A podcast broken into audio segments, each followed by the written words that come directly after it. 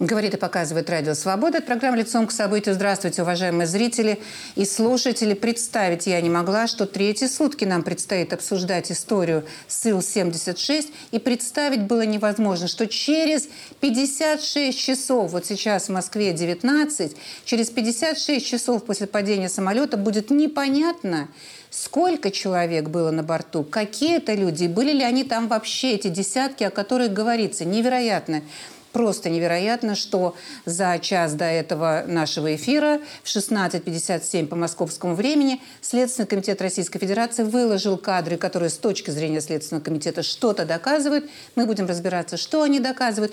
Но по порядку. Даже на федеральных российских каналах эксперту, одному из них, пришло в голову спросить, а где тела-то? Давайте их покажем. Никто не видел, тел украинских ну, а вот сейчас мы показывали же Вот именно кадры. тела в таком количестве не были. Это тяжелое зрелище. Да, но это тот случай, когда их надо показать. Угу. Надо их опознать и, опознав, передать на Украине родственникам для погребения. Вот тогда не останется никаких зацепок и никаких возможностей оправ... оправдаться, замылить. Долго его не слушали Максима Юзина. Вчера, например, в программе «60 минут» Ольги Скобеевой вот так доказывался факт того, что 65 военнопленных находились на борту. Всего на борту 65 пленных из Украины, 12 человек боевики из Азова, взятые в Мариуполе, остальные 53 рядовые офицеры. Одному из убитых за день до теракта исполнилось 28. Боец теробороны Михаил Гладырь сдался в плен в апреле 22-го во время освобождения Мариуполя. Самый молодой погибший 21-летний Иван Рой из Чернигова. Самый возрастной 58-летний Юрий Лобышев. Еще один. Находившийся на порту Олег Кузьма призывал украинцев оставаться с семьями и не идти воевать. Вчера были только списки и фотографии. И вот проходит, как я уже сказала, 56 часов. И сегодня Следственный комитет выкладывает новое видео. Вот буквально еще раз повторю, что за полтора часа до нашего эфира выкладывает новое видео, которое соответствующим образом комментируется и показывается в той же программе «60 минут». Давайте посмотрим. Фрагменты тел пленных, остатки лагерной формы и пятна крови на белом снегу. Криминалисты фиксируют все, включая характерные для украинских нацистов татуировки.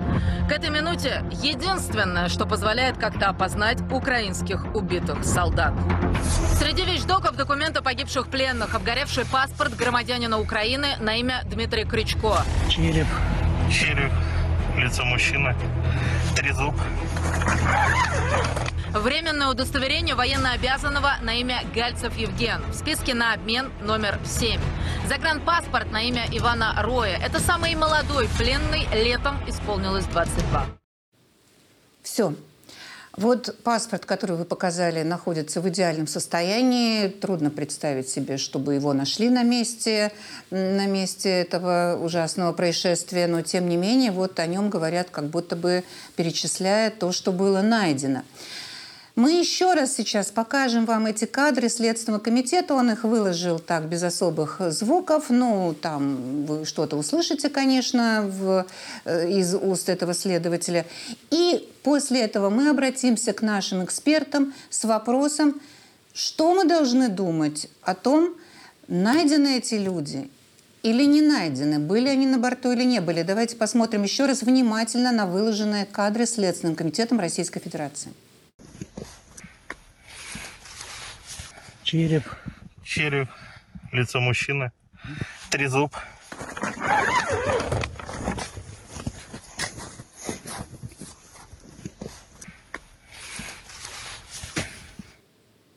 Все. С нами на связи Сергей Грабский, военный эксперт. Сергей, здравствуйте. А, приветствую вас. Пожалуйста, ваш комментарий к тому, что вы увидели. Больше у вас сомнений появилось? Убавились ваши сомнения? Были ли они вообще-то? Вам слово. Ну, в общем-то, сомнения только прибавились, потому что, понимаете, в чем дело? Военнослужащие, во-первых, а если людей везут на обмен, то они как бы могут иметь, а могут не иметь личные документы, то есть они могут передаваться пакетом. Э, лица, которые их сопровождают. Ну, это как вариант. а, для того, чтобы сверить списки и потом уже как бы индивидуально проверить, что да, действительно этот человек имеет те же документы. Второе. Почему такой различный спектр документов, который мы сейчас наблюдаем? Тут вам и временное удостоверение военнообязанного, тут и э, паспорт гражданина Украины, тут и заграничный паспорт и ни одного документа, который говорил о том, что эти люди э, имеют какое-то отношение к воинской службе. Как минимум военный билет, который должен быть у военнослужащего, если уже говорить об этом. А, опять же, скажем так, э, тела показаны через 56 часов. Почему? Э, если место было оцеплено и беря во внимание особый резонанс этого события, почему эти тела не были показаны сразу? А, и тут, знаете, мы еще вчера как бы обсуждали вариант, э, Гляевица, то есть когда э, нацисты просто применили такую провокацию перед началом Второй мировой войны. А почему на место преступления не было, на место аварии не было допущено э, МЧС, которое обязано было, быть там первым и так далее и тому подобное. То есть вопросов очень много, но в общем-то Э, никакого убеждения в том, что именно эти люди были именно в этом самолете, а у меня не появилось. Если допустить, что эти люди не, этих людей в таком количестве, которые называются, не было в этом самолете, а списки этих людей есть. Вопрос. И украинская сторона вроде бы не отрицает, что это те самые списки, которые готовились к обмену. Вопрос, где эти люди? Где они могут быть? А в этом-то и вопрос, потому что по некоторым данным, которые мы имели, в общем-то, э, обмен должен был состояться, готовились люди. Опять же, я не могу сказать, тот ли этот список или не тот, потому что по предварительной информации некоторые из э, тех людей, которые были обозначены в списке, они как бы были уже обменены ранее. А, поэтому где эти люди что с ними случилось, это очень трудно сказать. Опять же, если мы берем одну из рабочих версий, что там не было личного состава в таком количестве, то тогда вопрос, откуда взялся, откуда сгенерировался этот список вообще. И теперь самое страшное, если этих людей там не было, то что с ними теперь? Вот в чем дело. И еще очень интересная такая особенность. Вы посмотрите, в каком состоянии а, временное удостоверение военнообязанного, э, заграничный паспорт, в каком состоянии паспорт гражданина Украины. То есть спектр документов, который вообще не имеет никакого отношения к воинской службе. Совершенно не, непонятно вот это состояние этих документов особенно вызывает массу, особ, особенно много вопросов. Ну, они, э, сверив, сверив все-таки историю с этими 18 людьми, которые вроде бы были обменены раньше, пришли к выводу, что нет, нет их в этих списках. Они, это я имею в виду все, кто этим занимался. Я точно не знаю, кто занимался, но Многие журналисты пытались сверять эти списки, и вроде бы мы не можем брать на вооружение ту версию, что 18 из них уже были обменены. Вроде бы не можем. Тем не менее, есть э, все равно разговор, речь идет о десятках людей. О десятках людей. И э, что вам говорит тот факт, который приводила вчера э, разведка Украины, что пять человек, вот по их информации, пять человек все-таки были, как минимум пять человек в морге были доставлены. Что это значит? Вот пять человек. И плюс мы давайте не забывать о том, что Оренбург признал, что пятеро членов экипажа, шестеро членов экипажа были, были, э, погиб, были доставлены в морги. Экипаж, и это как раз соответствует тем данным, о которых мы с вами говорим. Маринбург подтвердил пять человек, стандартная численность экипажа пять человек, пять тел доставлено в морг. Э, те ли это люди, не те ли люди, но сказать трудно. Но, в общем-то, по первому предположению мы можем сказать, что так оно и есть. Спасибо большое, Сергей. Простите, что я тут вас подвожу с, тут с некоторыми техническими особенностями. И с нами на связи, с нами на связи Игорь Романенко. Игорь, здравствуйте. Здравствуйте. Еще раз приношу извинения за технические накладки. Все нормально. Да, Бывает. простите. Игорь, что вы скажете сегодня? Вот сегодня, после того, что прошло, прошли эти 56 часов и выложены эти новые кадры, о том, кто был на борту и сколько их было. Вот сейчас, на эту минуту, что вы думаете? Э, я думаю, что надо добавить запись, которую вот Невзоров как бы представляет я не знаю, тут пока включались, вы давали возможность прослушивать? То есть э, по этим данным есть э, прослушивание пожарной части э, с вышкой аэродрома, ну, с руководством на, на этой вышке, и поэтому они передавали информацию в пожарной части, что там надо вызвать то ли три отряда, то ли сколько-то, потому что подорвался военный и пожарный военный самолет. Пожарные уточняли, а что был за груз, и отвечали, что э, на борту были ракеты, а какой там состав, то есть как э, тушить. Вот э, у вас есть эта информация? Вы Нет. ее доводили? Нет, мы не доводили. Нет. Хорошо, что вы об этом говорите. Очень, Нет. Свобод... Очень, очень свободно можно в интернете сейчас посмотреть, и это очень существенно. Почему я еще об этом говорю? Потому что в свое время, когда, ну, я возглавлял в свое время будущий замначальника генерального штаба вооруженных сил Украины, авиационный отряд, состоящий с трех Ил-76, которые мы перелетали с два самолета с ракетами и один самолет с расчетами зенитных ракетных комплексов С-200 и С-300 для проведения стрельбы на российских полигонах на Телембе. Было четыре расчета, командные пункты. И вот в одном самолете было две ракеты С-200, в другом самолете было четыре ракеты С-300, и в третьем самолете, где я летел, мы первые шли, это был личный состав, вот эти расчеты, которые стреляли, и все необходимо. Потому что сияние выставляли там такие цены, э, там, а, значит, на это. Потом мы везли все свои продукты, там, так сказать, повара и все прочее. Так вот, это говорит о том, что э, после, кстати, большого перерыва на то время в Союзе э, ракеты как бы не перевозили. Понятное дело, что было до войны. А вот мы впервые все это делали по-боевому и использовали, применили там. И опять-таки инструктора российские говорили, что давно так не стреляли. Были четыре мишени, мы всех уничтожили, расходовали все ракеты, то есть успешность. Разговор о том в данном случае, что этими самолетами вот выполняется так, такого рода задачи.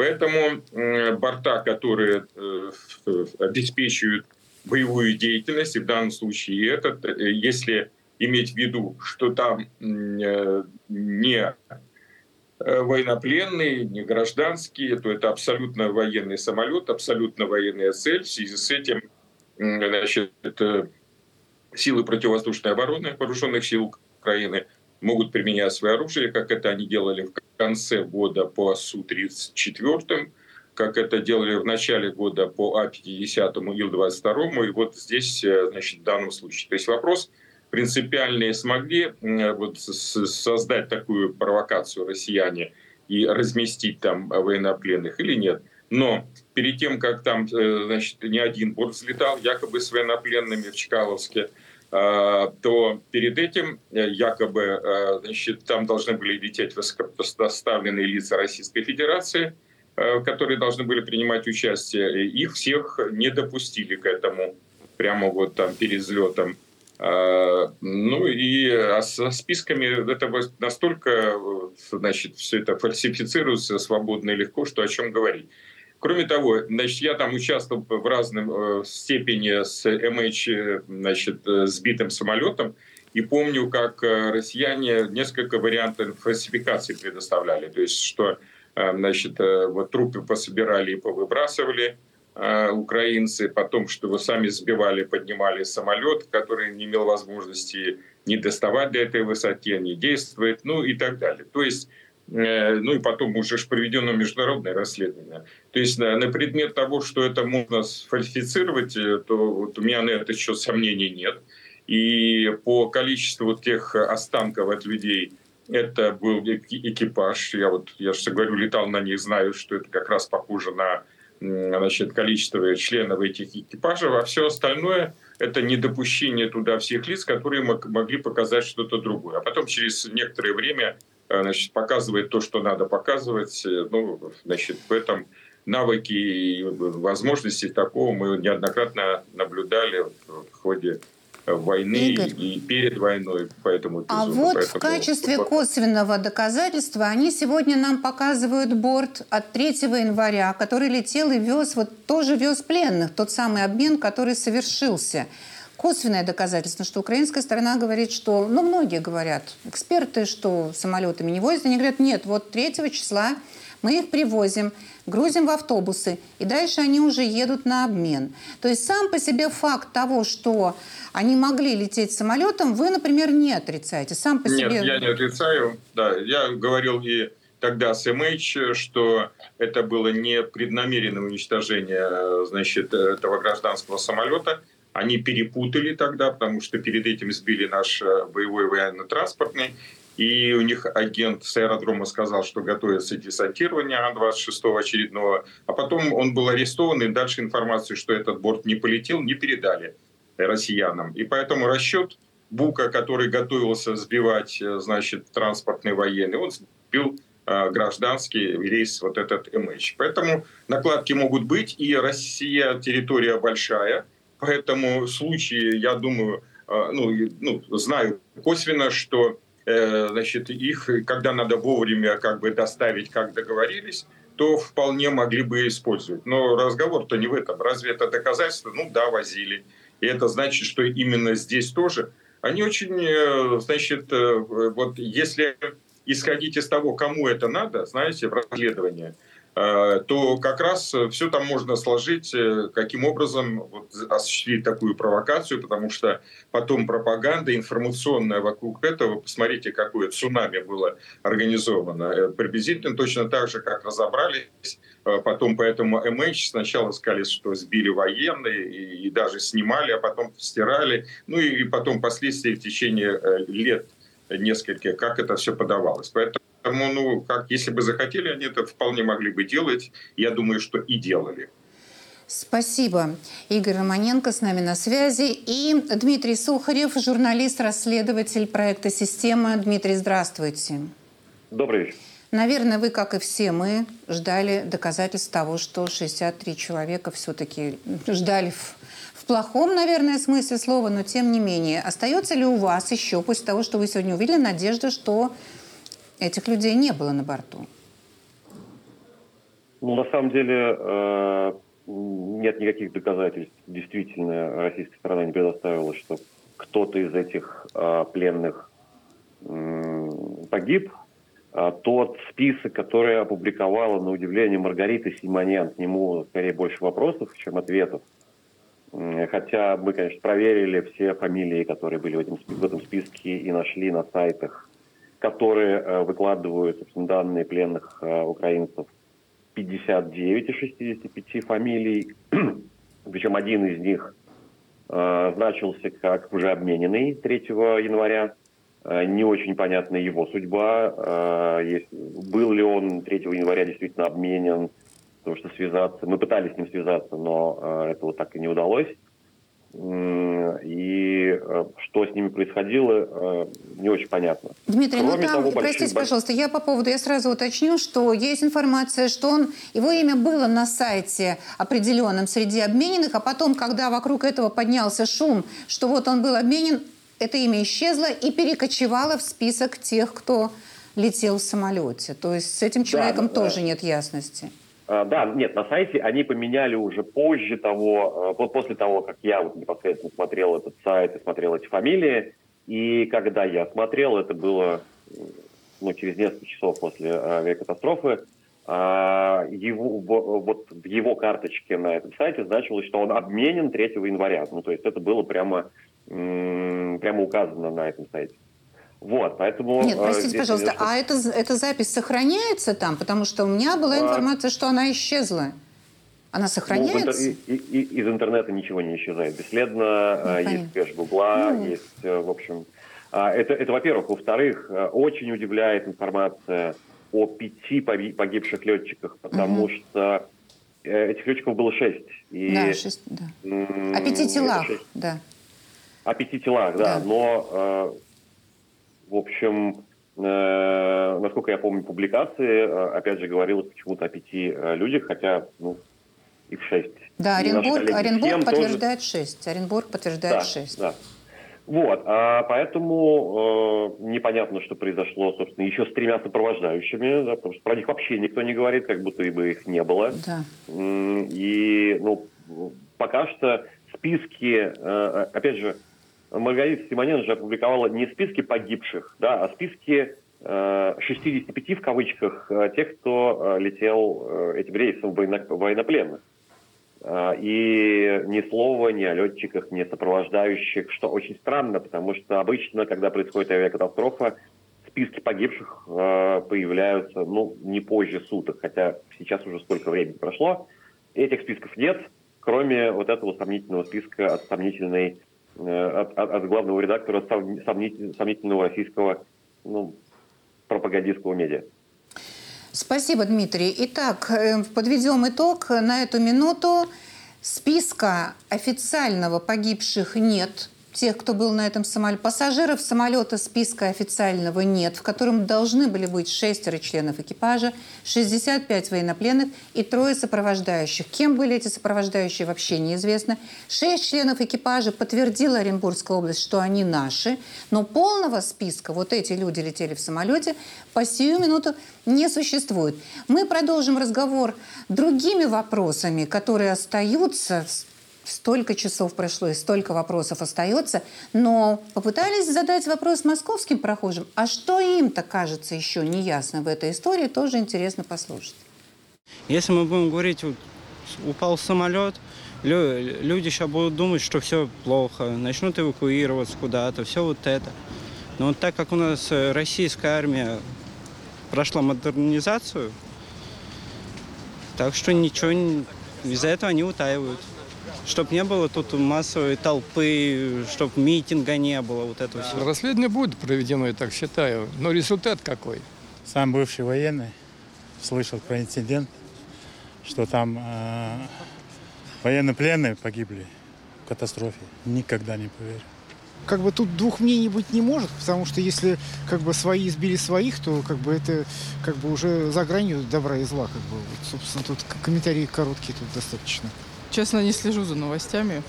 Вот, э, поэтому ни, ничего не могу вам сказать. Вот, ну что-то слышала края, краем уха, но не погружалась. Дай бог, чтобы вообще э, понесли наказание виновные. Но я думаю, Следственный комитет разберется, это же они, по идее, всем этим занимаются. Да нет, ну сбили они его, что там? Очень прискорбно. Очень, очень, очень. Очень жалею, что такие украинцы. Я не склоняюсь к никаким версиям, я читаю новости, э, как бы но правду мы узнаем, ну, надеюсь. Ну, это трагедия. Это люди. Тем более, если это был реально обмен военнопленным. Это понятно, что с той стороны э, начинают выкручиваться люди, которые работают там. И из-за этого то есть сначала сделают, а потом думают. А им не нужны пленные. Я сам с Донбасса. У меня там родня, я в курсе всех событий. Извините, ребят, вы много, ничего, много чего не показываете, то, что происходит там. А там происходит ужас. И поэтому я не против Украины. Я прожил там 40 лет. Но то, что творится сейчас, мне есть чем сравнивать. То, что в Москве и то, что там. Ну, мне все понятно. Я потому что сама из Оренбургской области даже знала лично нескольких пилотов, которые были на этом. Ну, я считаю, что да, действительно перевозили пленных. Насколько я знаю, что я могу еще сказать. У меня нет других данных, у меня нет оснований не верить в этом, в этом месте, по крайней мере, СМИ. У меня к этому вопросов даже вообще-то нету никаких. Мне только, только жалко ребят, летчиков наших и конвоиров. А украинскую армию не жалко вообще. Плохо мы защищаемся. Мы, россияне. Я такого мнения. Надо больше. Не надо доверять никому. Договорились, не договорились. Надо держать под контролем. Разведка плохо работает, короче. Ну, если у них вопросов нет, то у нас вопросы все-таки есть. Если будут вопросы у вас к нашим экспертам, пишите в чат эти вопросы. И мы переходим к ответам, которые как бы должны были прозвучать на заседании, ночном сегодняшнем заседании Совета Безопасности. Вроде бы российский представитель должен был показать и доказать, что да, мы предупреждали э, украинскую сторону о том, что летели военнопленные на обмен, и да, вот э, они погибли. Я хочу, чтобы вы услышали всю э, фактическую базу, которую мы услышали от этого человека, представителя Российской Федерации на Совбезе. Это все. Руководство Украины прекрасно знало о маршруте и способе транспортировки солдат к месту заранее согласованного обмена. Он должен был состояться вчера, 24 января, во второй половине дня.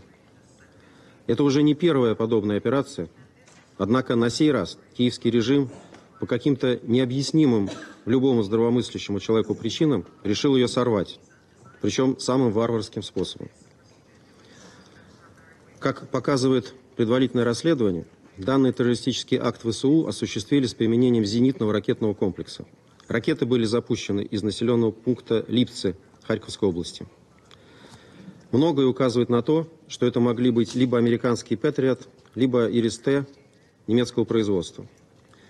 Если это подтвердится, поставившие их западные страны окажутся прямыми соучастниками этого преступления.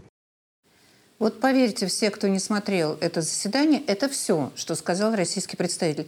Все остальное было, весь, его, весь этот текст, это ругательство в адрес украинской стороны, которое мало того, что сбило в 2014 году малайзийский Боинг, он несколько раз это повторил, что ну они же сбивали малайзийский Боинг, что же им не сбить самолет со своими военнопленными?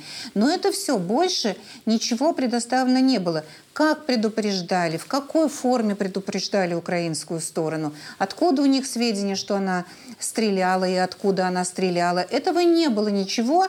Что касается украинского представителя, то она говорила, если тоже говорить о конкретике, только по первому пункту по поводу подтверждения, подтверждения и неподтверждения того, что э, летели этим бортом украинские военнопленные украинская сторона не была проинформирована о том, что необходимо обеспечить безопасность воздушного пространства в районе Белгорода в указанный период, как это неоднократно было сделано в прошлом. Ситуация, с которой мы сегодня столкнулись, с происходило в нескольких регионах. Украине не сообщили о количестве единиц транспорта или о маршрутах перевозки военнопленных. Это является осознанными действиями России, чтобы поставить под угрозу жизни и безопасность военнопленных.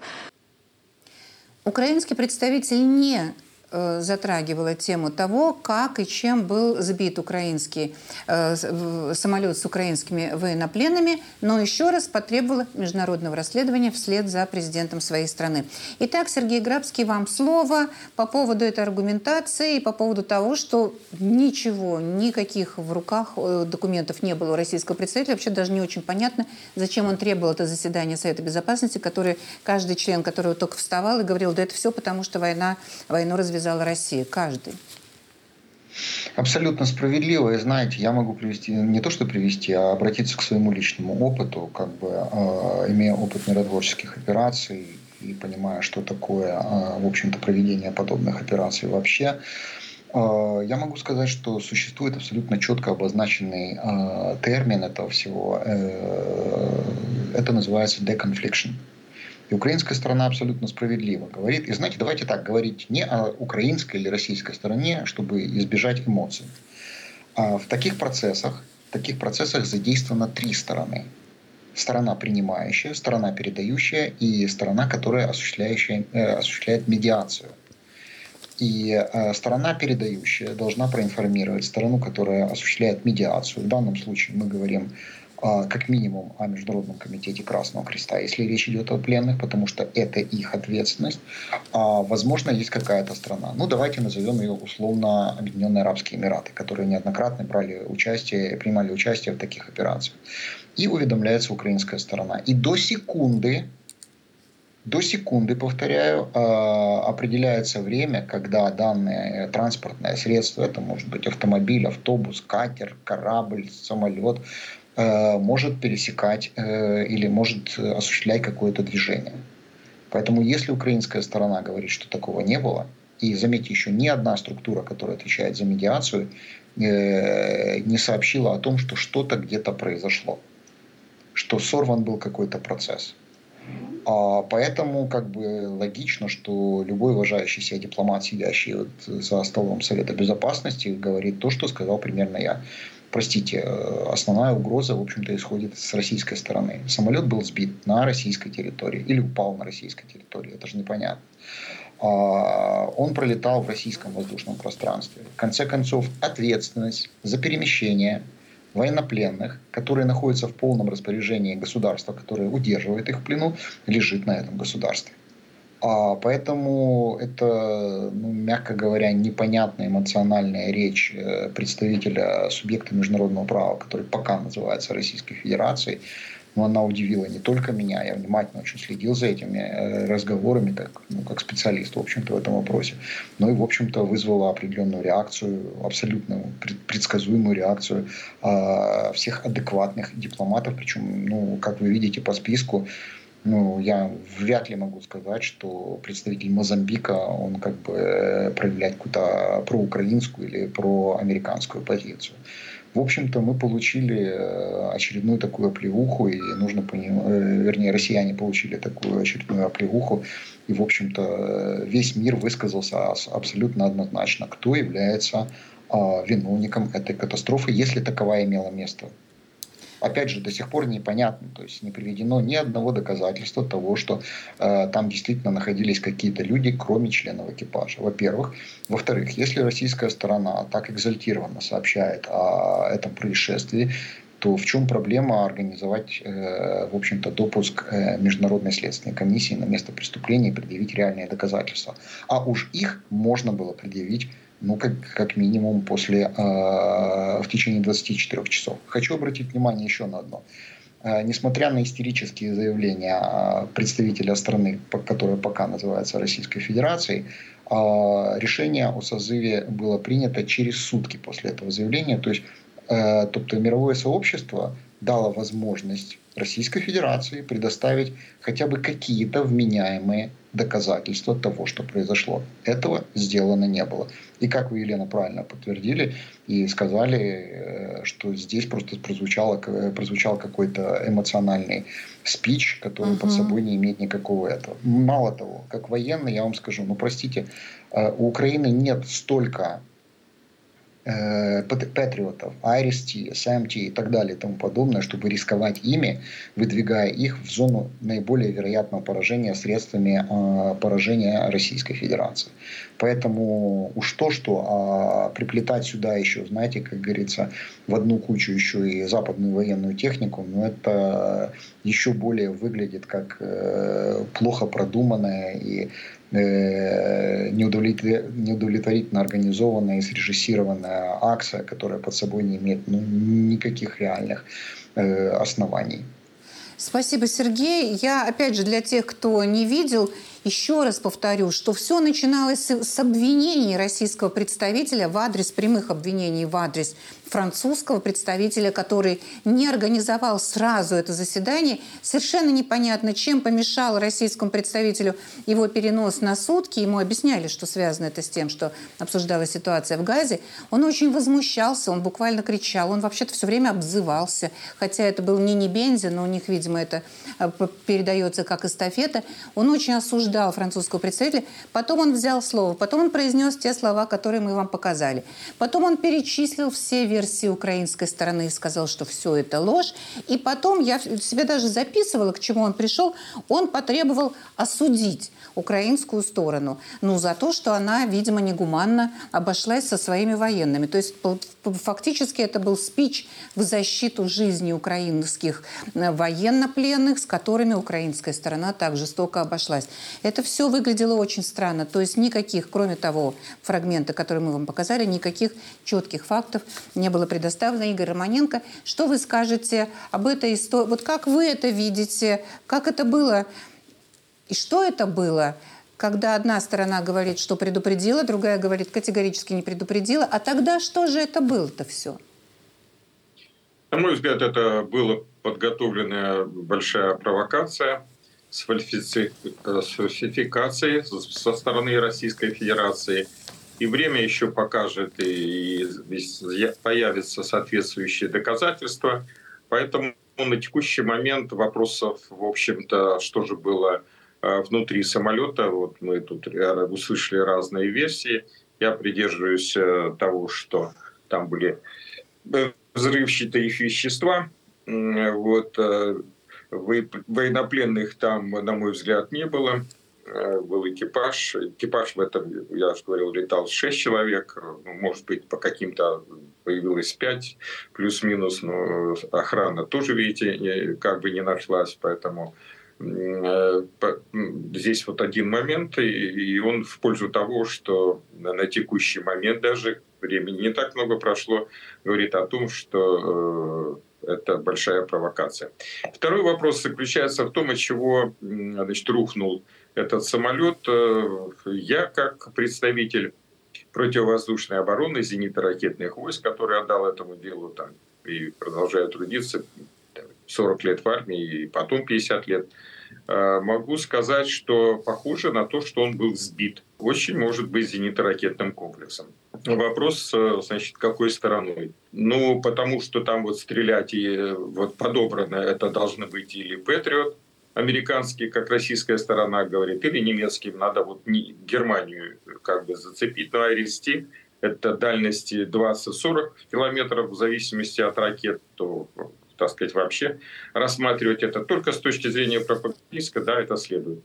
Патриот у нас есть другие средства, может быть, э, САМТИ франко-итальянский, может быть, э, еще советский комплекс С-300, который бы мог э, быть, может быть, ну, сказать, на, на пределах на каких-то, но, может быть, дальнего радиуса действия. И, и поэтому вот как офицер, опять-таки, зенитных ракетных войск, когда-то изначально я говорю, что во время войны Э, если отстраниться от того, что вот там э, что разместили военнопленных и вот э, уничтожают таким образом и так далее, то значит, с точки зрения правил ведения войны, это военно-транспортный самолет являлась законная, легитимная цель для уничтожения с, с вооруженными силами Украины.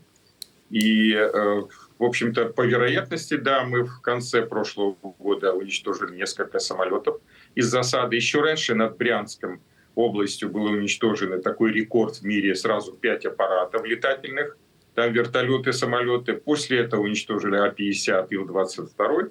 И это мог быть э, тоже следующая цель военно-транспортная, если не притягивать и искусственно не собирать все то, что делают россияне.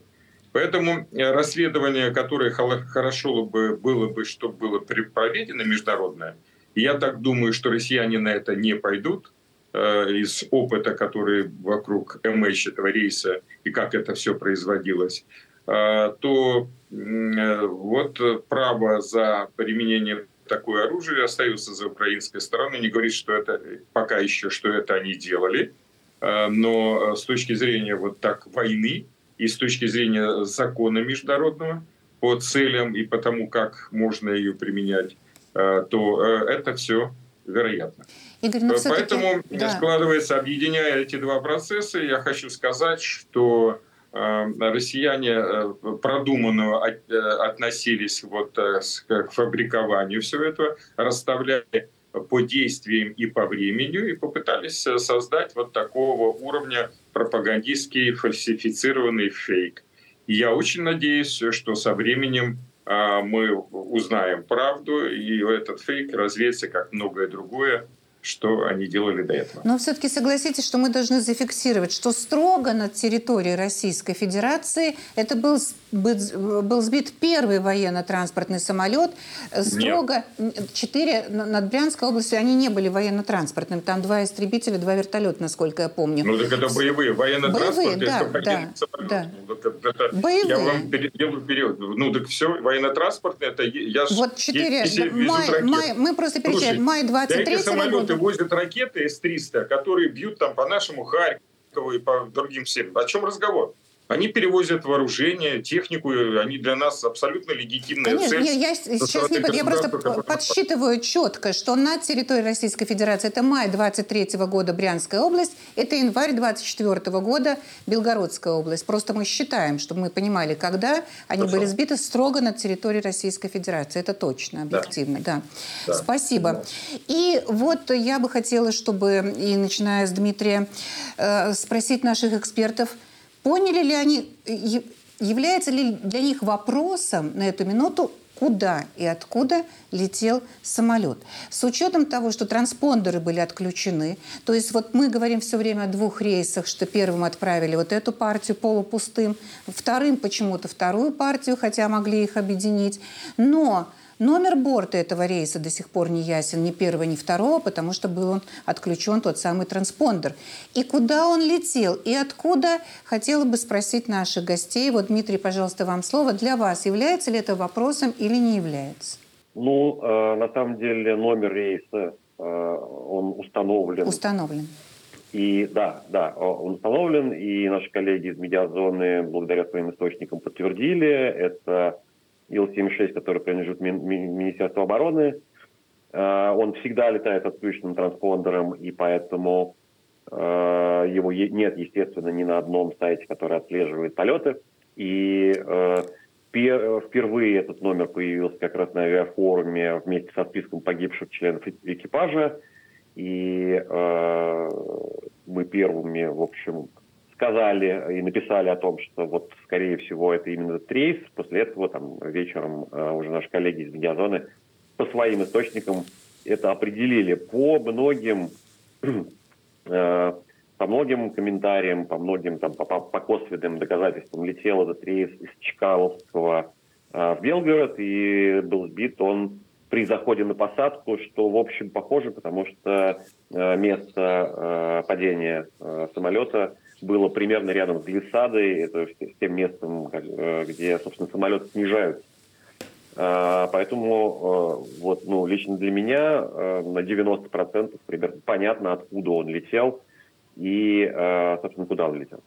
Вас вот эти некоторые версии не смущают, что облако после взрыва было таким, что как будто бы слишком много керосина, что в таком количестве не заправляют их керосином таким, каким оказался там этот взрыв и это облако? Не, они вас да, не настораживают? Ну, ну, в общем, нет, потому что самолет могут заправить и на дорогу туда-обратно, угу. и сколько там керосина, в общем, не очень понятно. И мне кажется, Э, это логично не держать в Белгородском аэропорту большие запасы топлива для того, чтобы э, ну, ну, Белгород постоянно находится под, под обстрелами, под, под бомбежками, и э, логично не заправлять, ну, заправлять самолет полностью для того, чтобы они, прилетев в Белгород, вернулись обратно в Чкаловский на военный аэродром. И, ну, а, но опять же, Э, помимо 65 э, военнопленных, э, в этом самолете могли находиться в том числе ракеты, например, боеприпасы. Известно точно по сообщениям очевидцев, что там было какое-то очень большое количество документов, которые почти сразу после аварии ходили, собирали сотрудники спецслужб и военной полиции. Этому есть несколько свидетелей, которые об этом говорили.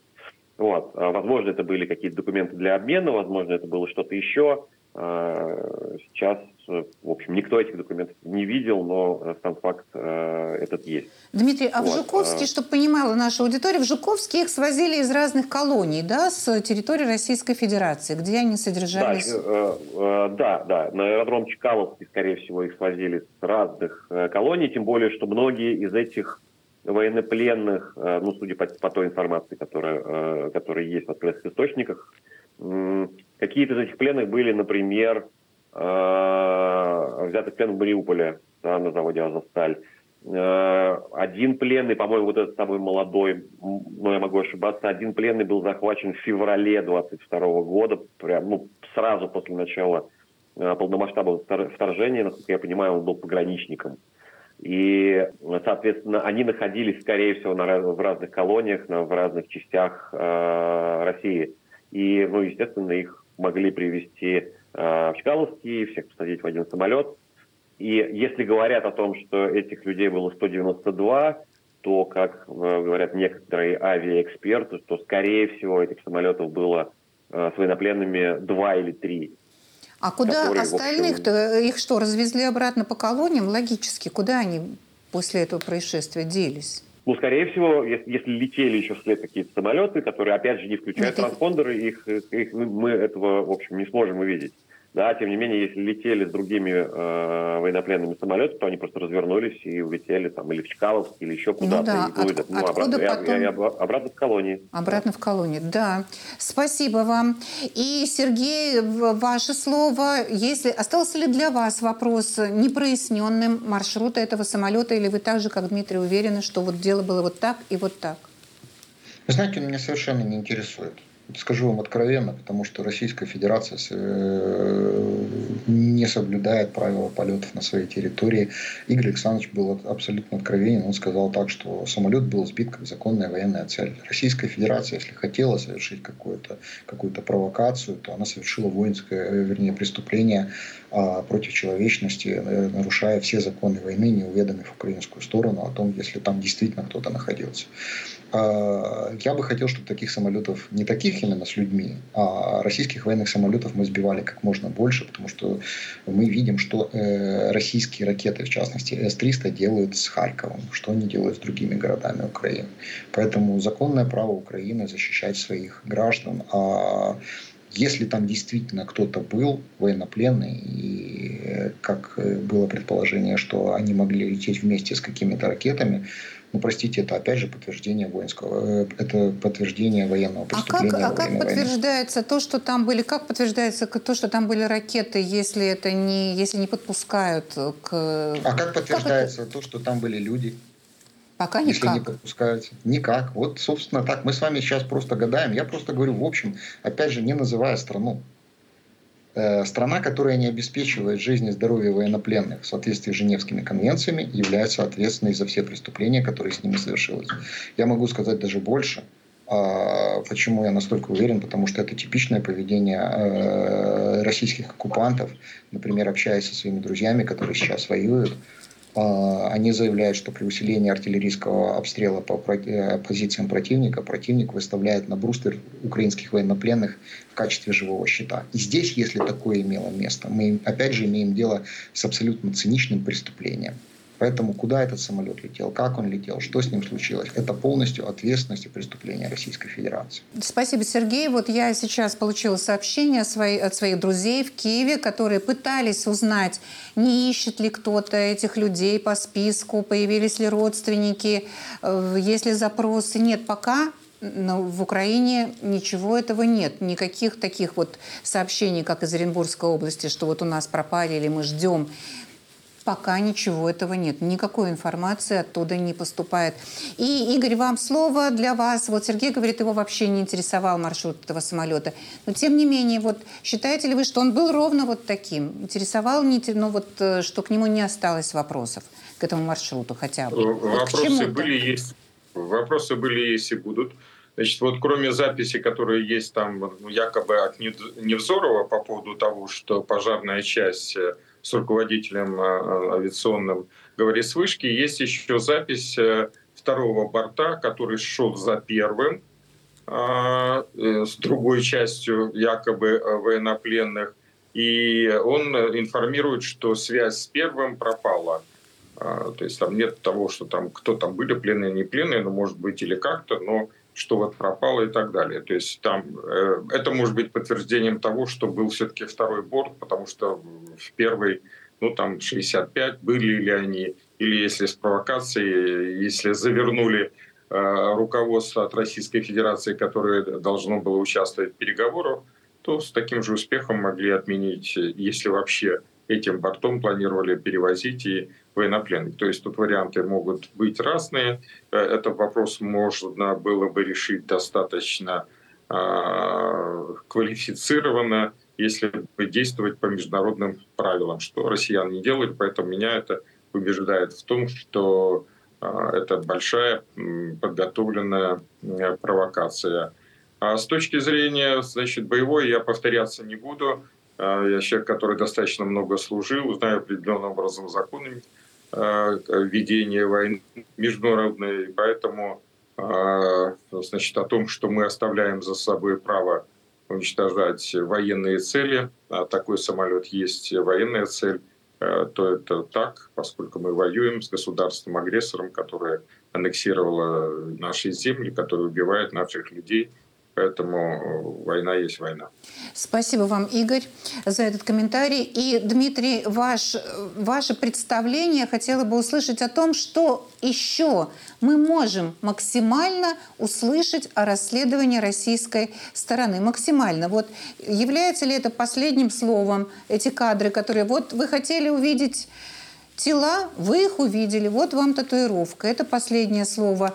Э, сообщат ли они о том, какие, какой характер повреждений носил этот самолет и так далее. Что мы можем от них узнать с вашей точки зрения, там, скажем, к понедельнику?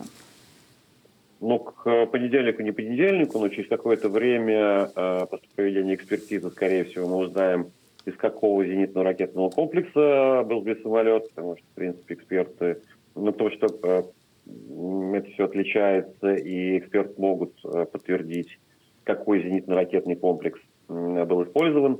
И э, я уверен, что там будет э, либо Патриот назван, либо Айрис-Т, э, ну просто потому что... Назван. То есть вы, вы употребили слово «назван», не установлен, а назван. Ну, конечно, назван, потому что, ну, по сути, все заседание Совета Безопасности ООН, оно было создано именно для того, чтобы сказать, чтобы донести мысль о том, что вы поставляете Украине э, систему ПВО, из которых сбивают самолеты вот с, э, с военнопленными, совершают преступления и, ну, и дальше по тексту. И это основа, это единственная мысль, которая, в принципе, э, российские так называемые дипломаты хотели донести. Вот, ну, потому что российской армии очень мешает э, система ПВО, которая защищает украинские города, избивает ракеты, которые которые летят э, в жилые дома и э, убивают украинцев.